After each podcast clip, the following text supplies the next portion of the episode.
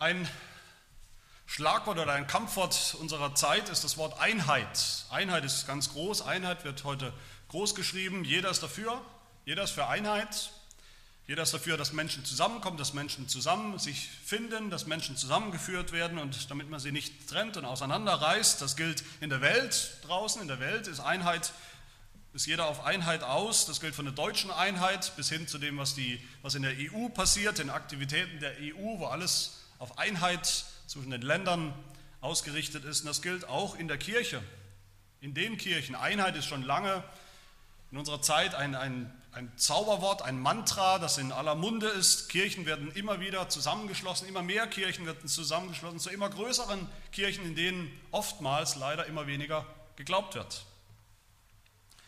Und wenn das stimmt, wenn Einheit gut ist, jeder ist für Einheit, dann gilt umgekehrt Trennung, Spaltung ist dann immer falsch, ist immer schlecht, automatisch, immer verwerflich.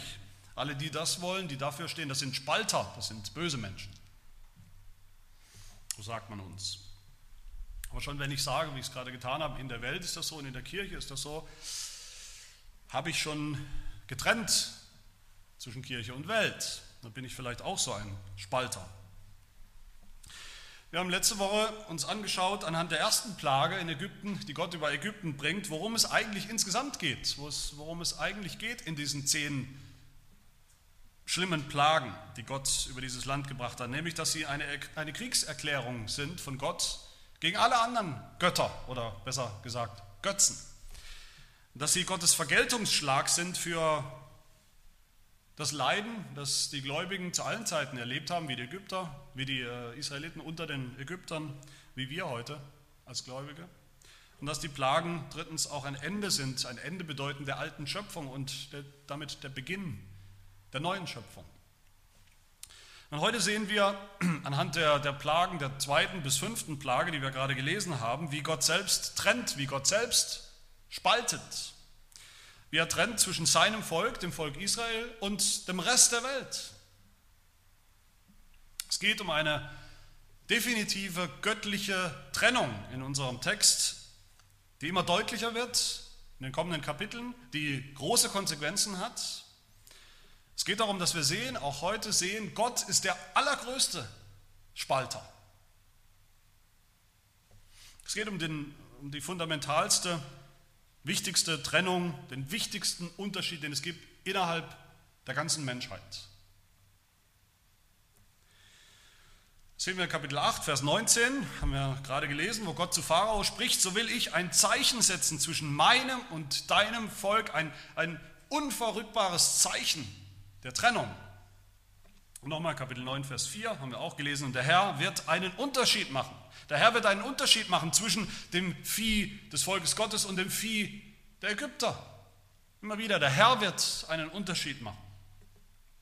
Und diese Trennung geht es in allen der zehn Plagen.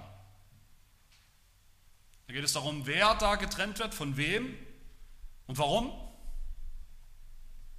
geht es um diesen Unterschied zwischen dem Volk Gottes und der Welt, allen anderen. Und wie so oft wollen wir uns auch heute drei Dinge anschauen an unserem Text. Wir können nicht alles abdecken natürlich, aber drei Dinge schauen wir uns an. Erstens wollen wir uns diese Trennung anschauen, die Trennung innerhalb der Menschheit zwischen verschiedenen Menschen. Zweitens wollen wir sehen, dass es eine Trennung ist, die durchaus überwunden werden kann in dieser Zeit.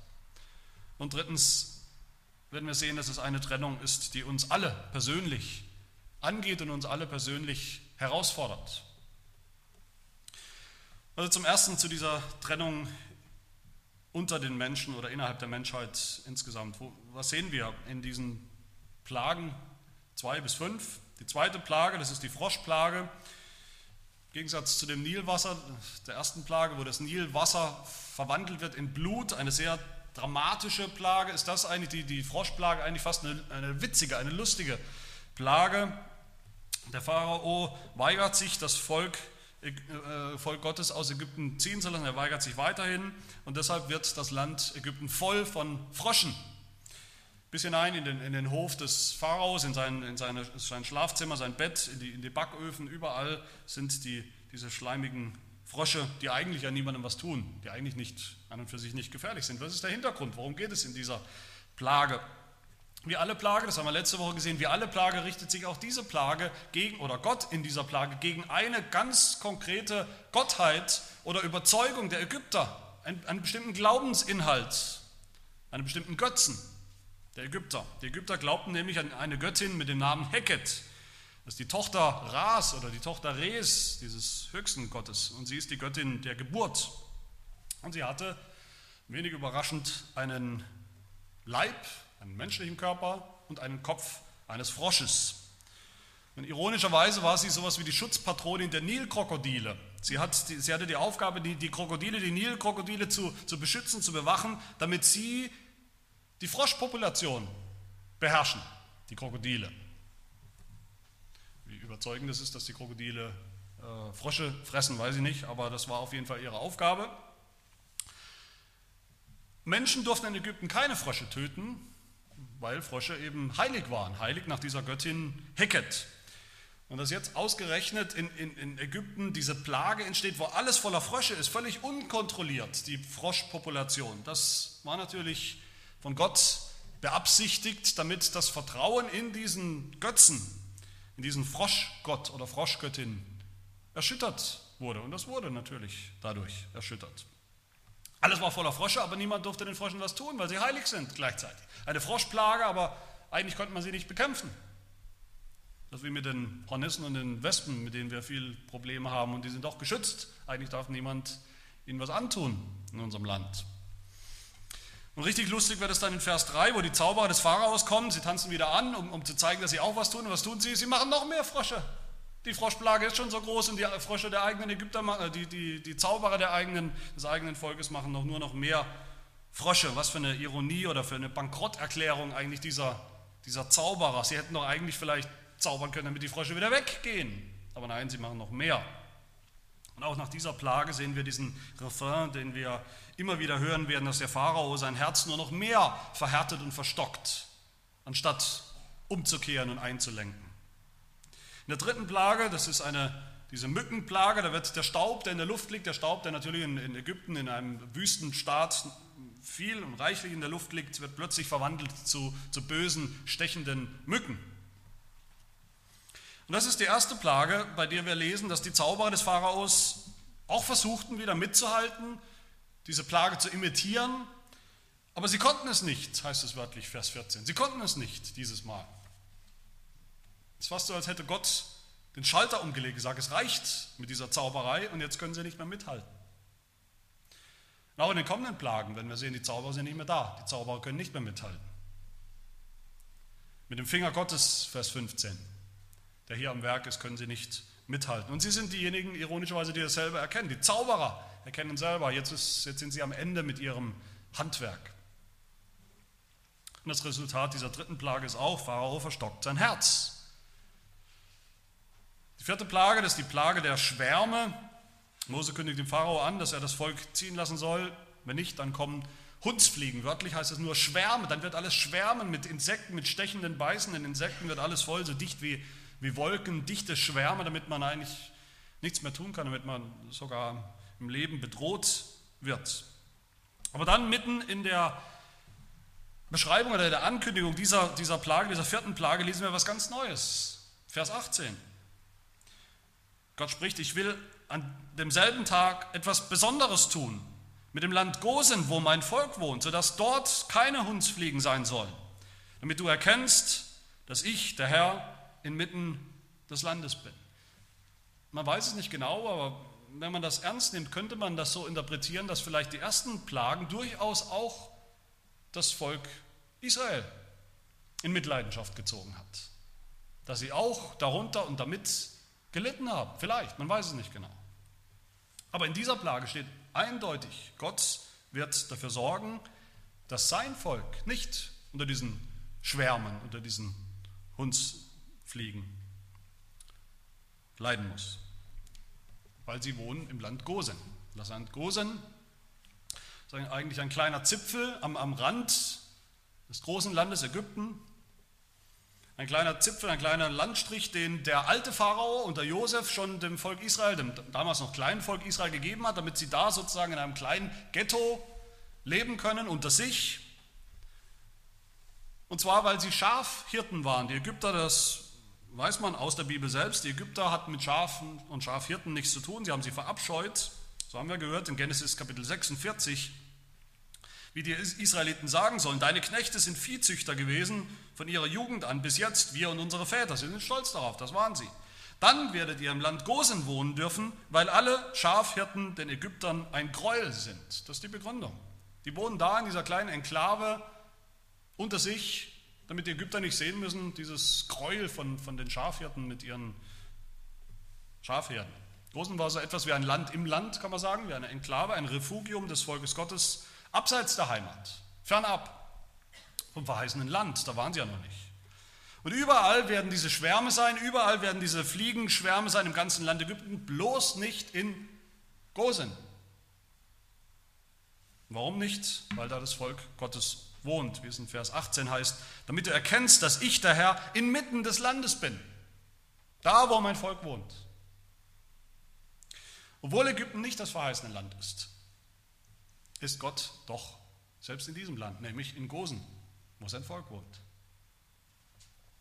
Und dann lesen wir weiter in Vers 19, wie Gott spricht, so will ich ein Zeichen der Erlösung setzen zwischen meinem und deinem Volk, Pharao.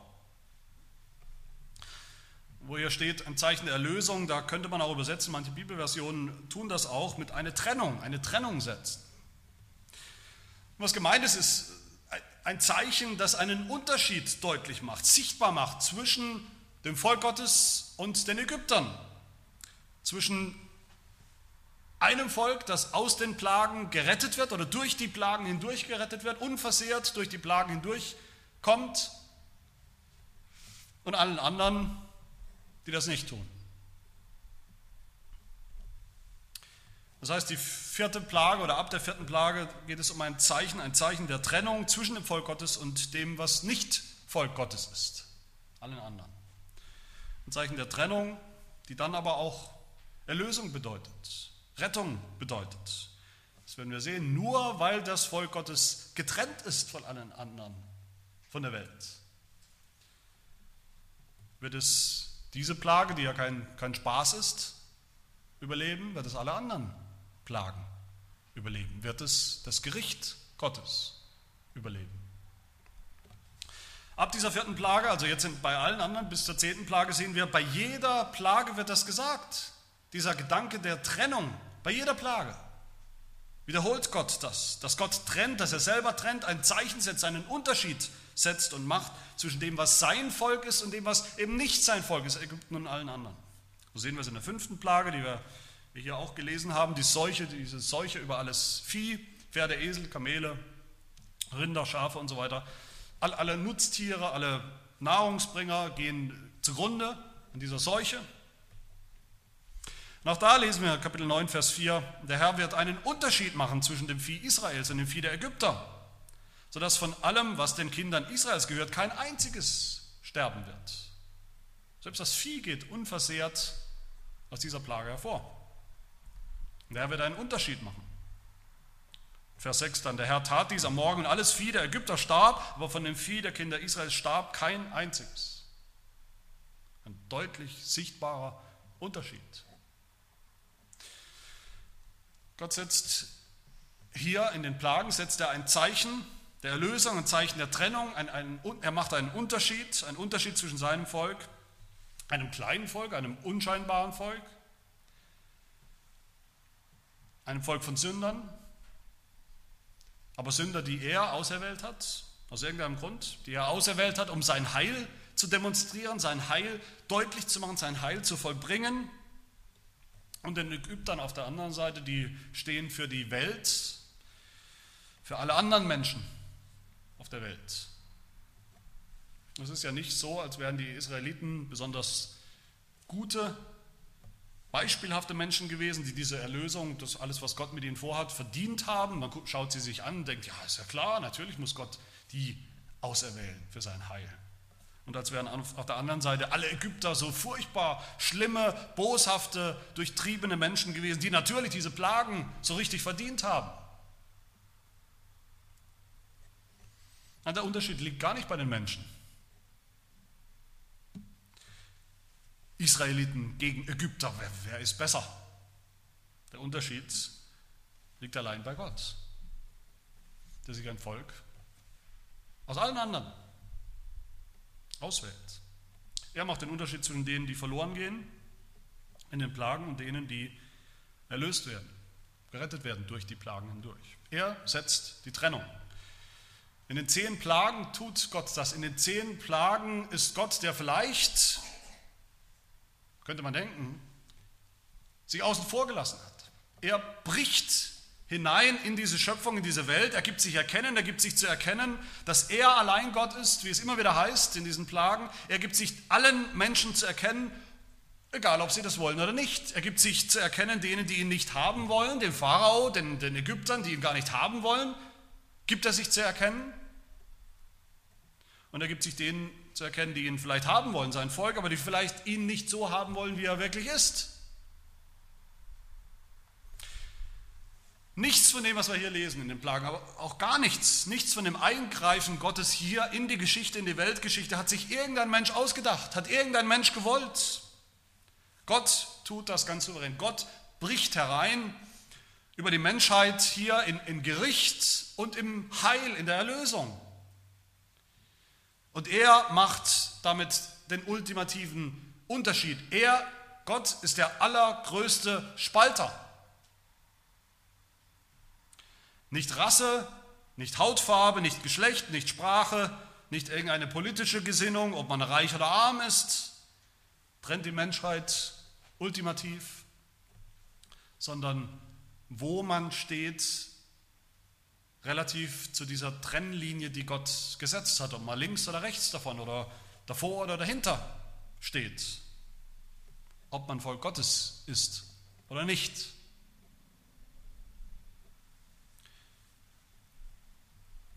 Und diese Trennung, diese ultimative Scheidung, Spaltung, das war dann auch die Hauptaufgabe, für die Jesus Christus gekommen ist, der Sohn Gottes.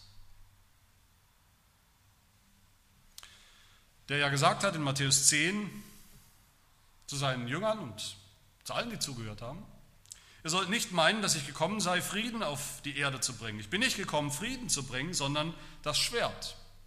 Ich bin gekommen, den Menschen zu entzweien. Mit seinem Vater und die Tochter mit ihrer Mutter und die Schwiegertochter mit ihrer Schwiegermutter. Jesus ist gekommen, um zu entzweien. Nämlich die, die seine Nachfolger sind, Gottes Volk und alle anderen, die es nicht sind.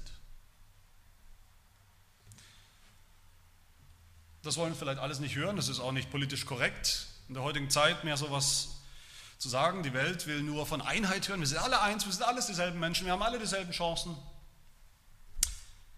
Aber das ist die Botschaft der Bibel. Es gibt zweierlei Menschen. Zweierlei Menschen. Und zwischen beiden hat Gott eine Trennung gesetzt. Ein Zeichen, ein Zeichen der Erlösung für die einen, ein Zeichen des Gerichts für die anderen. Und eines Tages wird Gott diese Trennung permanent machen, für immer. Wenn Jesus Christus wiederkommen wird, um zu richten, am Ende der Zeit zu richten zwischen den Schafen und Böcken, dann wird es permanent sein, wer das eine ist oder das andere, zu richten, zu entscheiden, zwischen, zu unterscheiden zwischen der alten, gefallenen Schöpfung, die jetzt vergeht und verbrennt, und der neuen Schöpfung, die Bestand haben wird für immer. Wenn er trennen wird zwischen allen, die in Adam sind, in seiner Sünde, und denen, die in Jesus Christus sind, für immer. Die Welt redet gerne von Gott. Auch unsere Welt, auch in unserem Land. Die Menschen reden ja gerne von Gott. Es ja nicht so, als wäre wär die Welt voller Atheisten. Es gibt ja in Wirklichkeit kaum Atheisten. Auch in unserem Land gibt es kaum Atheisten. Es glauben irgendwie alle an Gott, hat man den Eindruck, sagen sie zumindest. Alle lieben Gott, alle wollen irgendwie mehr von Gott. Gott ist gut. Mehr von Gott in der Gesellschaft ist gut. Mehr von Gott im Leben, mehr von Gott in der Politik ist vielleicht auch nicht schlecht. In den Schulen, Gerichten. Alle wollen auch mehr Spiritualität, mehr geistliche, spirituelle Erlebnisse mit Gott, Erfahrungen mit Gott, auch das will man. Hier sehen wir in diesen Plagen, wie Gott wirklich denkt über Sünder. Gott ist nicht unser Freund. Gott ist nicht der Freund der ganzen Welt. Gott findet nicht alles toll, was Menschen ihm bringen an Spiritualität, an, an Geistlichkeit. Im Gegenteil, er verabscheut vieles davon. Gott ist nicht freundlich zu uns, sondern gerecht grausam gerecht. Das sehen wir in den Plagen. Wir wollen eigentlich diesen Gott gar nicht. Diesem Gott will eigentlich niemand nahe sein. Einfach so. Zumindest nicht ohne einen Mittler, ohne einen Verteidiger, ohne einen Anwalt, ohne einen Stellvertreter.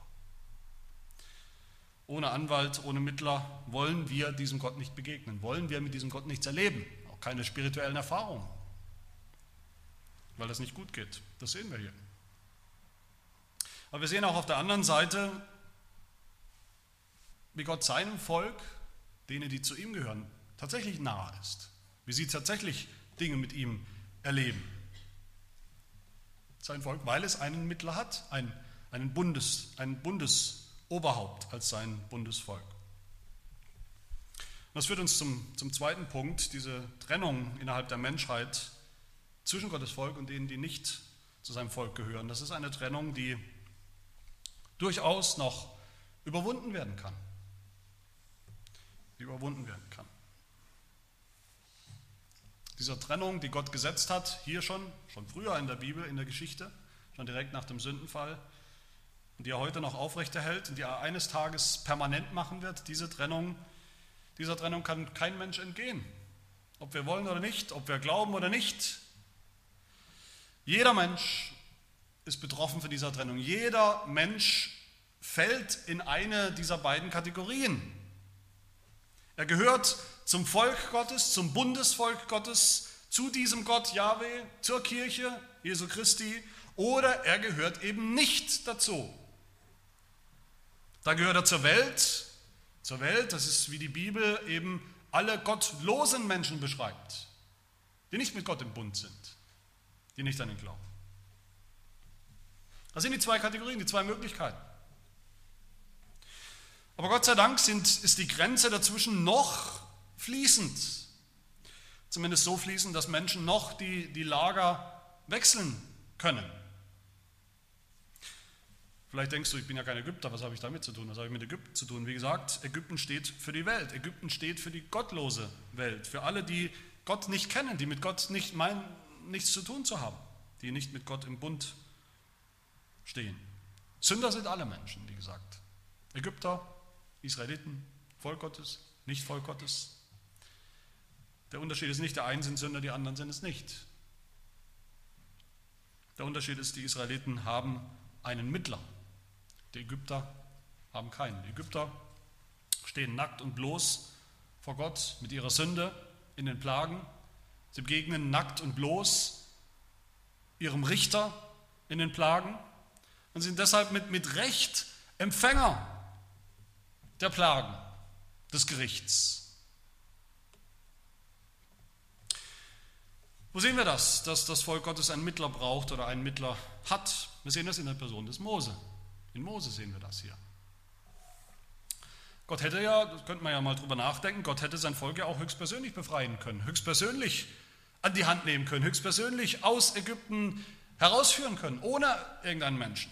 Aber das hat er nicht. Von Anfang an hat er Mose berufen als seinen Diener, hat er Mose ausgerüstet mit Gaben, hat er ihn bestimmt als Mittler, als den, der zwischen dem Volk und Gott steht, der für Gott redet und der für das Volk zu Gott bittet. Der als Stellvertreter für das Volk vor den Pharao geht. Mit Mose wird Gott, später in Exodus werden wir davon lesen, mit Mose wird Gott einen Bund schließen, natürlich mit dem ganzen Volk, aber in Mose als dem Mittler. Mose ist dann ein Oberhaupt, ein Bundesoberhaupt. Nur durch Mose, den Mittler, kann das Volk Befreiung aus Ägypten bekommen und Erlösung finden. Anders geht es nicht. So hat es Gott bestimmt. Erlösung aus Ägypten, was, wie wir wissen, nur ein Bild ist am Ende, ein Bild ist für die wahre Erlösung, die Erlösung von unserer Knechtschaft, von der Sünde und dem Teufel. Wo sehen wir das, Mose, den Mittler? Wir sehen das schon in der zweiten Plage, wir haben das gelesen. Mose, der, Mose kannte den Pharao ja mittlerweile. Natürlich wusste er, was der Pharao für eine harte Nuss ist. Er wusste, eigentlich menschlich gesehen ist da nichts zu erhoffen, dass der Pharao jetzt umkehrt. Er hat schon mehrfach sich verhärtet und verstockt. Und doch sehen wir hier in der zweiten Plage, ganz überraschend eigentlich, wie Mose doch die Hand ausstreckt zum Pharao, wie er die Hand der Erlösung eigentlich ausstreckt dem Pharao und zu ihm sagt, Kapitel 8, Vers 5, du sollst die Ehre haben. Ausgerechnet der Pharao, du sollst die Ehre haben zu bestimmen, auf wann ich für dich, für deine Knechte und für dein Volk erbitten soll, dass die Frösche von dir und deinen Häusern vertrieben werden und nur im Nil bleiben. Als Mittler, als echter Mittler hat Mose die Aufgabe, zwischen Gott und Mensch zu vermitteln. Hat er tatsächlich die Macht, die Plagen vom Pharao abzuwenden. Vers 8. So gingen Mose und Aaron vom Pharao weg und Mose schrie zum Herrn wegen der Frösche, die er dem Pharao auferlegt hat. Als echter Mittler bittet Mose den Herrn für den Pharao. Er tut Fürbitte für den Pharao. Vers 9. Und der Herr handelte nach dem Wort Moses und die Frösche starben in den Häusern, in den Höfen und auf dem Feld. Der Herr hört auf seinen Mittler, den er selbst bestimmt hat. Und er schenkt Erlösung von der Plage. hier wäre jetzt der Moment gewesen, hier wäre jetzt der Punkt gewesen, wo der Pharao hätte begreifen sollen, wo der Pharao hätte begreifen sollen, wer dieser Mose ist, ein Mittler, den Gott gesandt hat, wer dieser Gott ist, Jahwe ist, wer er selbst ist, Pharao, ein Sünder, dass er Buße tut und umkehrt, das Volk Gottes ziehen lässt und selbst glaubt an diesen Gott. Aber was tut er, Vers 11, als der Pharao sah, dass er Luft bekommen hatte, durchzuschnaufen, durchzuatmen, die Plage ist erstmal vorbei. Da verstockte er sein Herz und hörte nicht auf sie, so wie der Herr es gesagt hat. Dass Mose der Mittler ist, das sehen wir dann nochmal nach der vierten Plage. Da sagt Pharao zu Mose, Kapitel 8, 24, ich will euch ziehen lassen, bittet für mich. Der Pharao weiß, zumindest theoretisch weiß er, dass er einen Mittler braucht, der für ihn bittet. Weil er selbst hat keinen Zugang zu diesem Gott, wenn es ihn denn gibt, wenn dieser Gott Jahwe denn echt ist, real ist. Er braucht jemanden, der für ihn bittet und Mose will das gerne tun. Mose aber erwiderte, siehe, ich gehe hinaus von dir und will den Herrn bitten, dass die Hundsfliegen morgen von dem Pharao, von seinen Knechten, seinem Volk genommen werden. Nur möge der Pharao uns nicht mehr täuschen, indem er das Volk doch nicht ziehen lässt. Als Mittler macht Mose auch deutlich, was hier auf dem Spiel steht für den Pharao. Er spricht für Gott. Noch einmal bittet er ehrlich und aufrichtig für den Pharao. Vers 26, Mose ging hinaus vom Pharao und betete zu dem Herrn. Und wieder hört Gott den Mose, seine Bitte, seinen Mittler. Der Herr handelte nach dem Wort des Mose und er ließ die Hundsfliegen vom Pharao und seinen Knechten vom Volk weichen. Eine wunderbare Erlösung von der Plage. Und trotzdem entscheidet sich der Pharao wieder auf der falschen Seite zu bleiben, auf der falschen Seite der, der Trennlinie, der Trennung Gottes zu bleiben. Aber der Pharao verstockte sein Herz auch diesmal und ließ das Volk nicht ziehen. Mose ist also, oder Mose war also ein echter Mittler. Er war ein echter Erlöser, der ja auch sogar am Ende das Volk Gottes aus Ägypten herausführen und damit erlösen, von ihrer Knechtschaft erlösen wird. Und doch war Mose vorläufig, das sehen wir in der ganzen Geschichte, Exodus-Geschichte. Er war vorläufig, sein Dienst, seine Aufgabe war vorläufig. Er war eigentlich in allem, was er getan hat, nur ein Hinweis auf einen vollkommenen Mittler, der kommen musste, der gekommen ist, um sein Volk wirklich von seinen Sünden zu erlösen, um sein Volk wirklich in das wahre, verheißene, geistliche Land, das Himmelreich, zu führen. Und das ist unser Herr Jesus Christus. Er ist in vielen Dingen wie Mose, als er gekommen ist. Er ist gekommen als ein Mittler, wie Mose, ein Mittler zwischen Gott und den Menschen, dem Volk Gottes. Einer, er war einer, der für sie eingetreten ist es heute noch tut. Ein Mittler, der für sie, für sein Volk gehorsam gewesen ist, der für sein Volk gelitten hat, mitgelitten hat, so wie Mose, der für sein Volk bittet, damit Gott seine Plagen, die Plagen des Gerichtes von ihnen abwendet und einen Mittler, der sie am Ende in die Freiheit führen wird und geführt hat. Als Mittler ist Mose für das Volk Gottes eingetreten vor Gott, als sie geklagt haben, gemurrt haben gegen Gott, weil das so lange dauert, weil es sich schon so lange hinzieht mit der Erlösung, nicht so richtig vom Fleck kommt. Als Mittler ist Mose sogar, wie wir gesehen haben, für den Pharao eingetreten, damit der seine Plagen wieder zurücknimmt, damit Gott seine Plagen zurücknimmt von ihm. Aber Mose konnte viele Dinge nicht. Mose konnte keine echte Sündenvergebung bewirken. Mose konnte nicht wirklich den Zorn Gottes besänftigen und stillen. Jesus konnte beides. Und deshalb nennt die Bibel ihn im Neuen Testament einen besseren Mittler. Einen besseren Mittler als Mose, einen besseren Mittler eines besseren Bundes. Im Hebräerbrief, Hebräer 8, Vers 6 heißt es über Jesus, er hat einen erhabeneren Dienst erlangt, weil er auch der Mittler eines besseren Bundes ist, aufgrund von besseren Verheißungen. Der Bund mit Mose, den, den Gott mit Mose und damit mit dem Volk geschlossen hat auf dem Berg Sinai, wir werden davon hören, das war ein guter Bund. Soweit, so gut. Aber er hatte an und für sich keine Kraft, die Menschen zu verändern, die Menschen neu zu machen, aus Menschen, die nicht Volk Gottes waren, Volk Gottes zu machen. Aber Jesus als Mittler konnte das und kann das. Hebräer 9 heißt es weiter, darum ist er auch der Mittler eines neuen Bundes, damit, da sein Tod geschehen ist, zur Erlösung von den unter dem ersten Bund begangenen Übertretungen, also Sünden, die Berufenen das verheißene ewige Erbe empfangen, das verheißene Land, die Befreiung aus Ägypten und das verheißene Land, nur durch den Tod des Mittlers, Jesus Christus. Jesus ist gestorben, damit wir Vergebung unserer Sünden haben. Jesus ist gestorben, damit das Volk Gottes das verheißene Land empfängt. Jesus ist gestorben, damit Menschen von der einen Seite der, der Trennlinie Gottes auf die andere Seite kommen können, zum Volk Gottes. Jesu Tod am Kreuz ist das Opfer, das dafür nötig war. Das Opfer, das übrigens, wie wir es immer wieder hören, in den Plagen auch, das Opfer, das das Volk Gottes bringen sollte, bringen musste, bringen wollte, dass sie ihrem Gott bringen wollten in der Wüste. Sie wollten ja so dringend ein Opfer bringen, weil es nötig war und sie wussten das.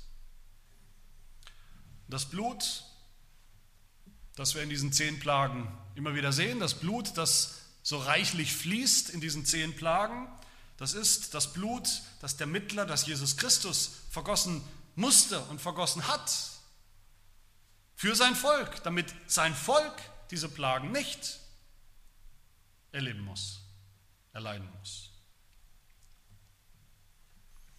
Wenn Jesus Christus unser Mittler ist, unser Stellvertreter, dann tritt er für uns ein, wie Mose für den Pharao, dass wir die Plagen, die wir verdient haben, nicht bekommen, dass sie uns nicht treffen, sondern dass wir erlöst werden aus Ägypten, erlöst wie das Volk Israel, verschont bleiben in Gosen, und erlöst werden aus dem Haus der Knechtschaft, der Sklaverei unter die Sünde.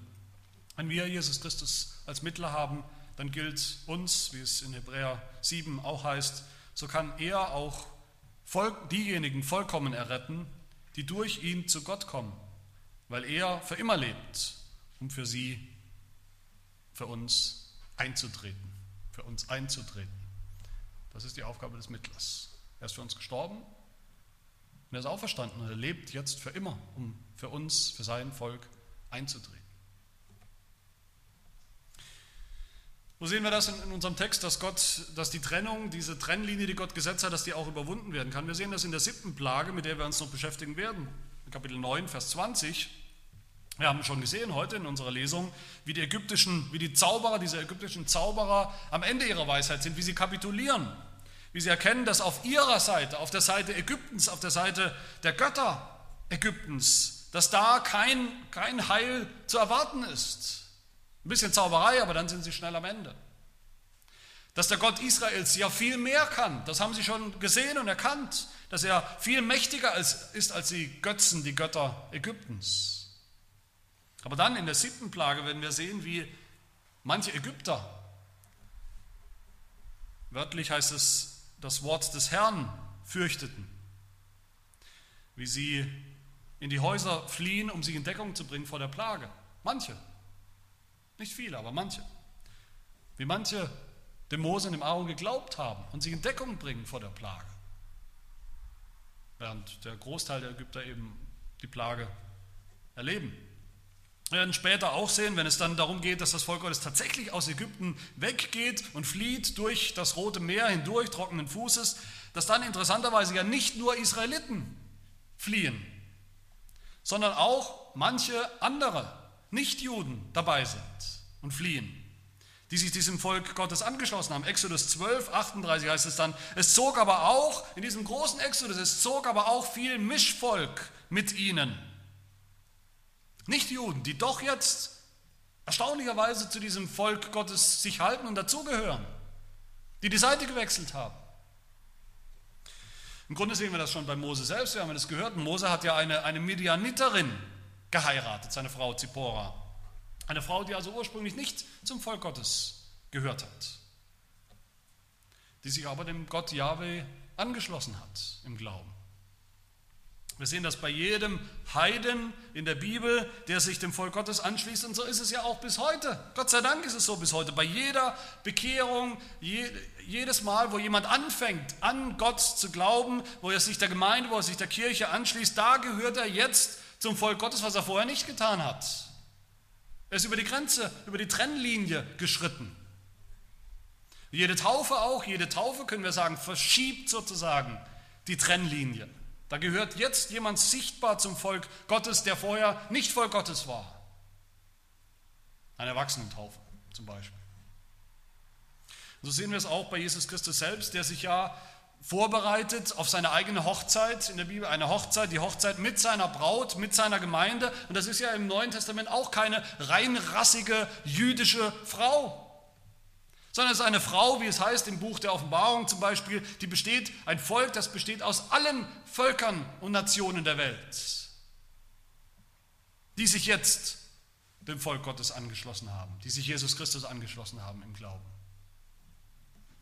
Am Ende entscheidet sich alles an ihm, entscheidet sich alles an Jesus Christus, dem Mittler, wie es der Apostel Paulus sagt.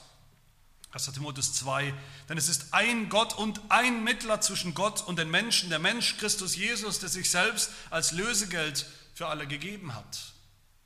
An ihm entscheidet sich alles. Er ist die Trennung. Er ist der Stolperstein, er ist der Stein des Anstoßes für viele, die sich an ihm stoßen, weil sie ihn nicht haben wollen, weil sie nicht an ihn glauben wollen. Er ist derjenige, der die Spaltung bewirkt zwischen Menschen, zwischen denen, die glauben und denen, die es eben nicht tun. Im Johannesevangelium, Johannes 7, da sagen manche über Jesus, da sagen alle Mögliche, alles Mögliche über Jesus. Manche sagen, dieser Jesus ist wahrhaftig ein Prophet, andere sagen, dieser ist der Christus. Andere aber sagen, kommt der Christus denn nicht aus Galiläa? Nein, er muss doch aus Bethlehem kommen. Mit anderen Worten, manche haben eben geglaubt an ihn und manche aber nicht. Und dann heißt es, Johannes 7, Vers 43, es entstand nun seinetwegen eine Spaltung unter der Volksmenge.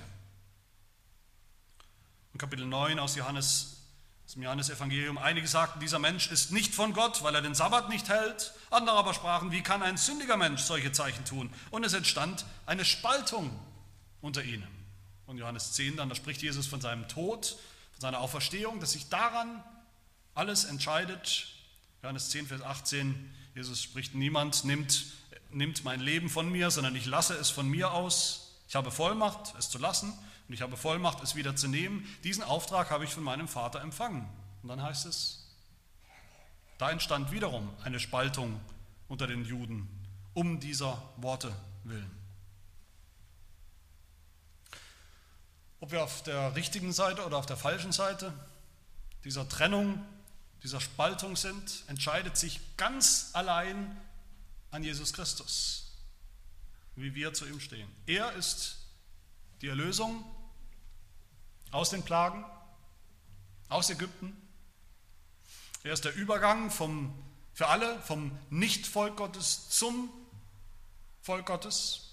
Er ist die Rettung vor dem Gericht, vor den Plagen Gottes, weil er sie erlitten hat als Mittler für uns, für sein Volk und weil er heute für uns eintritt. Und damit sind wir mittendrin im letzten Punkt, wo es für uns ganz konkret wird, diese Trennung, die wir hier sehen. Das ist eine Trennung, die uns herausfordert.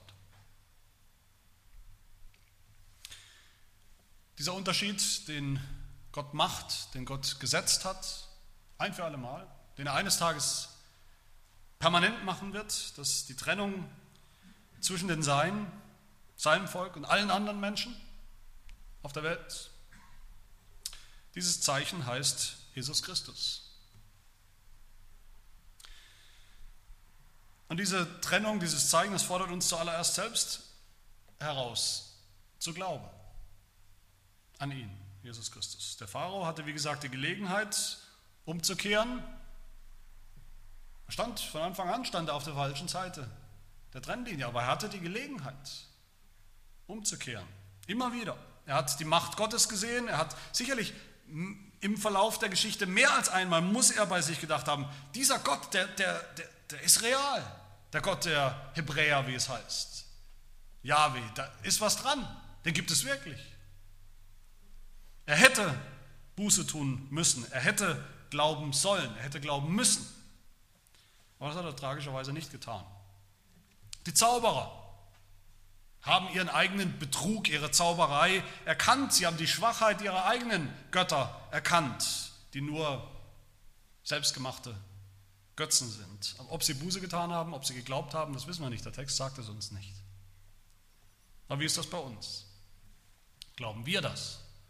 Glauben wir, dass Yahweh Gott ist?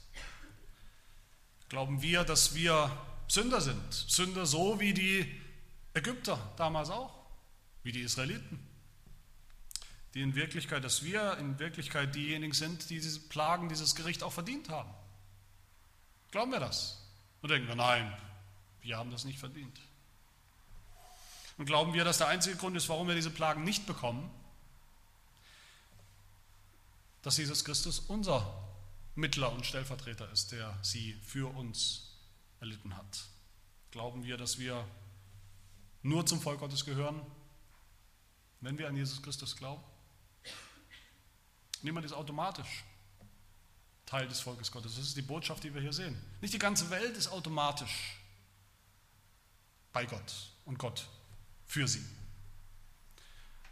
Niemand ist automatisch Teil der Kirche, der Gemeinde. Nicht mal unsere Kinder, die sozusagen hineingeboren werden in die, in die Gemeinde. Sie werden geboren, ja, als, als Teil des Bundes, als Bundeskinder, aber wenn unsere Kinder größer werden, wenn ihr Kinder größer werdet und nicht glaubt, nichts verbindet mit dem Glauben, nichts verbindet mit dem Erlöser, Jesus Christus, dann zeigen auch unsere Kinder tragischerweise, dass sie auf der falschen Seite der Trennlinie sind, die Gott gesetzt hat. Möge Gott uns und unsere Kinder bewahren vor so einem Unglauben.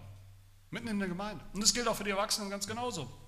Jedes Mal, wo ein, ein Mitglied der Gemeinde wegläuft, die Gemeinde verlässt und abwandert, irgendwo ins Nirgendwo, nirgendwo wieder auftaucht in der Kirche Jesu Christi, da wechseln auch sie die Seiten. Da überschreiten auch sie die Trennlinie in die falsche Richtung. Nämlich dahin, wo sie kein Zeichen der Erlösung finden. Kein Heil. Lasst uns beim Glauben bleiben. Das heißt eben dann auch beim Volk Gottes bleiben, bei der Gemeinde bleiben. Diese Trennung, von der wir hier reden, die fordert uns deshalb aber auch zweitens heraus, anderen im Volk Gottes, in der Gemeinde zu helfen, dass sie dabei bleiben. Unseren Geschwistern zu helfen, dass sie dabei bleiben. Ich will an dieser Stelle eine, eine deutliche Warnung aussprechen. Wenn wir von dieser Trennung reden, will ich uns und euch davor warnen, wir sind nicht Gott. Vielleicht muss man das manchmal sagen, vielleicht vergessen wir das manchmal. Wir wissen nicht ultimativ, wer wirklich dazugehört. Unsichtbar und auf ewig. Wer wirklich echten Glauben hat, und so zu Gott gehört. Das können wir nicht sehen. Das ist auch nicht unsere Aufgabe. Wir ziehen nicht die Trennlinie. Das tut Gott allein. Wir kennen die Erwählung nicht, das Ausmaß der Erwählung. Wir wissen nicht, ob der Einzelne erwählt oder nicht erwählt ist. Wir wissen nicht, was Gott in, seiner, in seinem ewigen Ratschluss bestimmt hat über jeden Einzelnen, jedes einzelne Mitglied unserer Gemeinde. Das wissen wir nicht. Wir kennen die Erwählung nicht. Wir wissen nur, wer äußerlich und sichtbar und ordentlich und echt zur Gemeinde gehört und wer eben nicht. Und das wollen wir auch ernst nehmen. Manchmal sind wir dabei, schnell oder viel zu schnell dabei, zu urteilen, über andere zu urteilen. Andere vielleicht zu verurteilen. Da kämpft jemand in seinem Leben vielleicht, ein, ein gutes, ordentliches Mitglied unserer Gemeinde, kämpft mit einer bestimmten Sünde oder Schwachheit in seinem Leben. Wir hören davon, wir denken, oh, das ist aber schlimm, da kann ja gar kein Christ sein. Der gehört gar nicht wirklich dazu. Der gehört eigentlich ausgeschlossen. Wollen wir, so, wollen wir das andere so über uns urteilen? Ich glaube nicht. Wenn wir mal in eine schlimme Sünde fallen und mit, der, mit, die, mit, der, mit ihr kämpfen, das andere gleich urteilen, wir gehören wohl nicht dazu, dann sollten wir auch nicht über andere so vorschnell urteilen, sondern wir sollten gerade den Schwachen in der Gemeinde helfen. Helfen, dass sie nicht aufgeben im Glauben, helfen, dass sie nicht auf der Strecke bleiben, dass sie nicht ja, auf der Strecke bleiben und über diese Trennlinie rutschen. Und drittens diese Trennung, das ist mein letzter Punkt, diese Trennung, die es gibt zwischen Menschen, zwischen denen, die zu Gott gehören und denen, die nicht zu Gott gehören, diese Trennung, die wie ein Riss, wie Jesus sagt, sogar durch Familien gehen, wo in einer Familie eben manche glauben und manche nicht glauben, dass diese Trennung, diese Trennung uns herausfordert, zu evangelisieren, das Evangelium weiterzusagen. Wenn die Tatsache, dass wir Christen sind, dass wir zu Gott gehören, dass wir zu Gottes Volk gehören, zur Gemeinde gehören, wenn uns das stolz macht, wenn wir uns darauf etwas einbilden oder denken, dass das automatisch so ist, natürlich gehören wir dazu oder natürlich gehören wir automatisch dazu, weil unsere Eltern doch geglaubt haben oder weil wir, weil es irgendwas in uns gibt. Deshalb musste uns Gott doch sozusagen sein Volk hinzufügen und uns retten. Wenn wir so denken, dann stimmt etwas nicht mit uns. All das darf uns nicht zu Stolz führen, sondern muss uns zu einem Eifer führen, andere auch so über diese Linie zu führen und zu ziehen, wie wir, wie es bei uns passiert ist. Und das ist oft schwer, das wissen wir wahrscheinlich alle, alle, die es schon versucht haben, das Evangelium weiterzusagen, anderen, die, die noch nicht glauben, es ist oft schwer und oft scheint es uns unmöglich, schier unmöglich zu sein.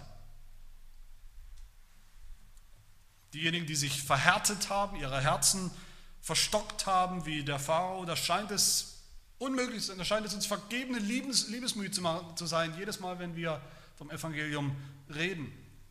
Jesus sagt, es ist schwer, es ist unmöglich eigentlich für einen, der meint, er hat alles und es geht ihm gut und er braucht nichts und niemanden. Für einen Reichen, für einen Stolzen, so einen Menschen über diese Trennlinie zu führen, ist schier unmöglich. Aber es gibt andere. Es gibt andere, die an ihren eigenen Götzen längst verzweifelt sind, die längst begriffen haben, dass diese Götzen eigentlich überhaupt nichts taugen, nichts können, die erkannt haben, dass sie, dass sie was brauchen, die erkannt haben, dass sie schwach sind, die vielleicht zerbrochen sind, demütig sind, hilfsbedürftig sind. Und bei ihnen ist Hoffnung, bei ihnen ist unsere Mühe, unser Reden eben nicht vergeblich. Und selbst beim Pharao sehen wir, selbst bei dieser harten Nuss Pharao sehen wir, wie Mose ihn immer wieder aufrichtig zur, zur Umkehr auffordert, zum Glauben an Yahweh. Selbst bei Pharao.